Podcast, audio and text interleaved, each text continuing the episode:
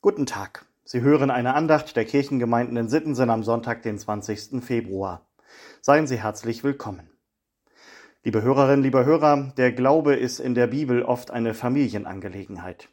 Im ersten Buch der Bibel wird das ausführlich beschrieben, wie der Glaube von einer Generation an die nächste weitergegeben wird. Da ist im ersten Buch Mose die Rede vom Gott Abrahams, Isaaks und Jakobs. Gottes Erfahrungen sind da überhaupt nicht von Familiengeschichten zu trennen. Und doch geht der Glaube auch hier schon weit darüber hinaus. Gott ist nicht nur in der Familiengeschichte präsent, er soll die Zukunft der Weltfamilie prägen. So sagt es die Tageslosung für heute aus dem ersten Buch Mose. Der Herr sprach zu Isaak, durch deine Nachkommen sollen alle Völker auf Erden gesegnet werden. Wir können heute sagen, diese Verheißung hat sich tatsächlich erfüllt. Der Glaube der Urväter und Mütter ist unser Glaube geworden. Wir können aus ihrer Familiengeschichte für unseren Glauben heute lernen. Für mich persönlich sind es jedenfalls diese Familiengeschichten aus dem ersten Buch der Bibel, die in meinem Kopf seit Kindergottesdiensttagen lebendig sind.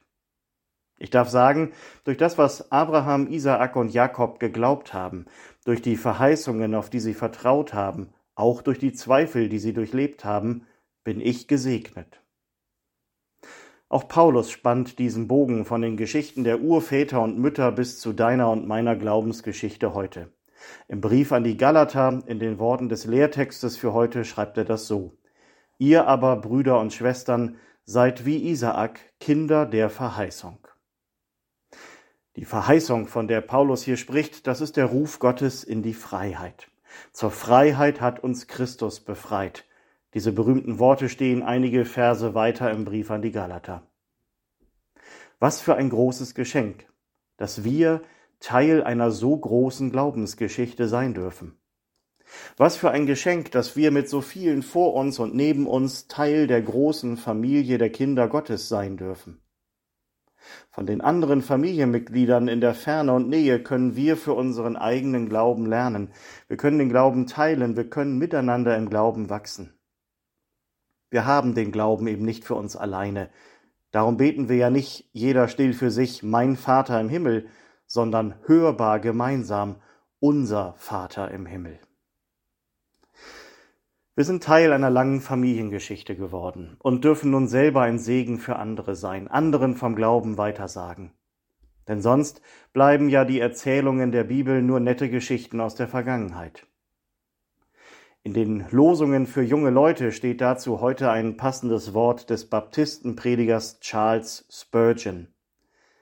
Behandle Gottes Zusagen nicht wie Museumsstücke, sondern glaube ihnen und mache von ihnen Gebrauch. Das Redaktionsteam der Losungen für junge Leute hat dazu für heute ein schönes Gebet formuliert, mit dem ich schließen möchte. Du ewiger Gott, in großer Treue hältst du zu deinem Volk und versprichst Segen, der unsere Vorstellung übersteigt.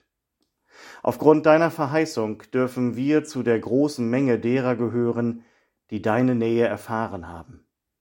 Wir bitten dich heute um Zeichen dafür, dass du mit uns auf dem Weg bist. Amen. Kommen Sie gut durch diesen Tag und die neue Woche im Vertrauen auf Gott und unter seinem Segen. Ihr Pastor Sven Kaas.